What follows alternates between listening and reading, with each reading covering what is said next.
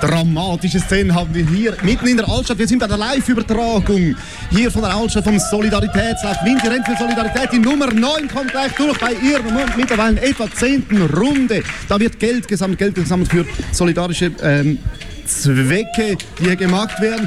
Und Dramatisches hat sich ereignet in der Zwischenzeit, wo wir Conquest of Paradise gehört haben. Ein geradezu schreckliches Lied.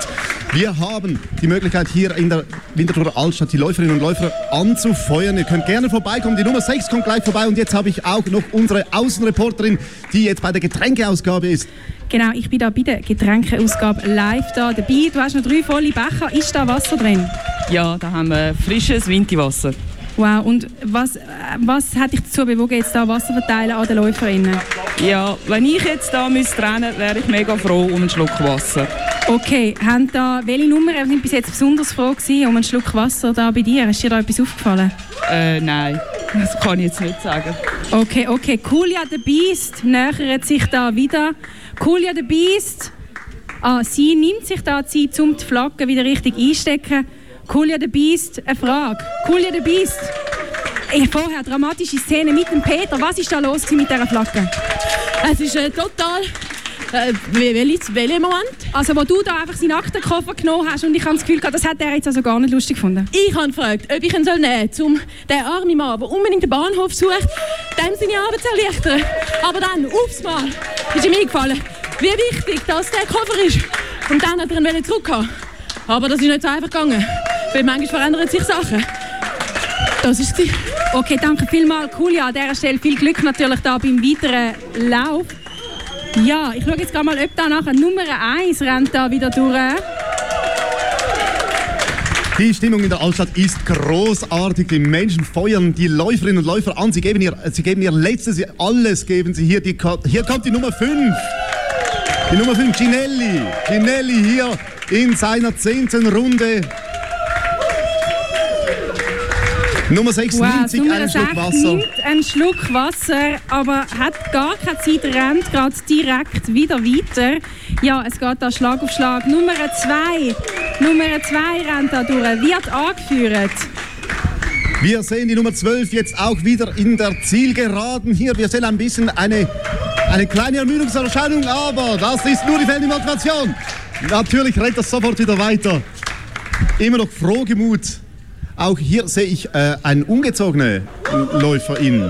Das Jawohl. ist spannend. Das ist ein, äh, es scheint mir ganz jemand anderes zu sein, den haben wir da noch nie gesehen. Jemand, den wir noch gar nie gesehen haben. Auch keine, keine Startnummer. Finde ich sehr, sehr mysteriös. Ohne Startnummer unterwegs da. Also nachdem, nachdem hier auf der Laufbahn ähm, Koffer geklaut werden, Fahnen geschwungen werden, so kommen auch noch Geisterläuferinnen hinzu. Jetzt hier gleich wieder Perry, die Nummer 3, ebenfalls in der zehnten Runde. Und Julia auch rennt da bereits wieder vorbei. Lacht, hat mittlerweile auch eine Blume im Haar. Also ich glaube, der Kofferstress kann ihr da gar nicht haben. Und bereits haben wir wieder die Nummer 5 in Sichtweite. Die Nummer 5 und ähm, an dieser Stelle gebe ich gerade kurz mal mein Mikrofon weiter. Wir sind nämlich nicht nur zwei Menschen, die da kommentieren. Nein, wir sind im Gesamten natürlich drei. Der Monsignore Lanfranchi hat uns auch die Ehre gegeben. Und ich gebe ihm doch gerade mal als erstes den Kopfhörer über. Und dann das Mikrofon. Und vielleicht gerade mit der Frage, wie hast du das Rennen bis jetzt so miterlebt? Ja, es ist natürlich wahnsinnig spannend. Man sieht da, mit wie viel Herzblut und wie viel Vorbereitung da die Läufer und Läuferinnen da ihr Bestes geben und für Solidarität schwitzen und tränen und blüten. Monsignore Lanfranchi, ähm, es freut mich sehr, Sie jetzt auch im Studio hier begrüßen zu dürfen. Ich weiß, Sie sind auch, auch noch der persönliche Trainer der Nummer 9 von Jim. Wir haben es gesehen. Da kommt gleich Jim. Also Entschuldigung, jetzt muss ich da aus dem Off sagen, das finde ich jetzt natürlich ganz eine schwierige Situation. Also da ist jemand so parteiisch am Kommentieren. Also Herr Lüscher, da müssen Sie drauf eingehen, da müssen Sie einen Finger drauf legen. Also das, das finde ich wow.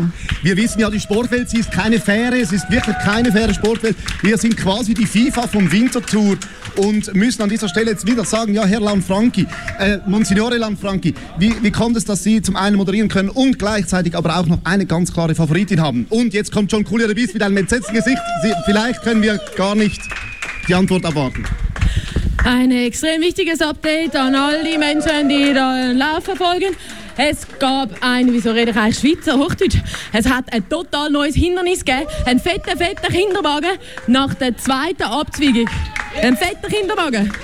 Also es ist nicht ein kleiner Kinderwagen, der hier auf der Strecke ist. Nein, es ist ein fetter Kinderwagen.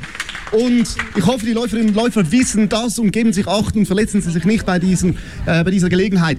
Wir ähm, unterstellen jetzt äh, Julia de Biest auch, dass sie die Gelegenheit genossen hat, um eine kleine Pause zu machen. Julia, wir wollen dich rennen sehen. Ich kann nicht mehr.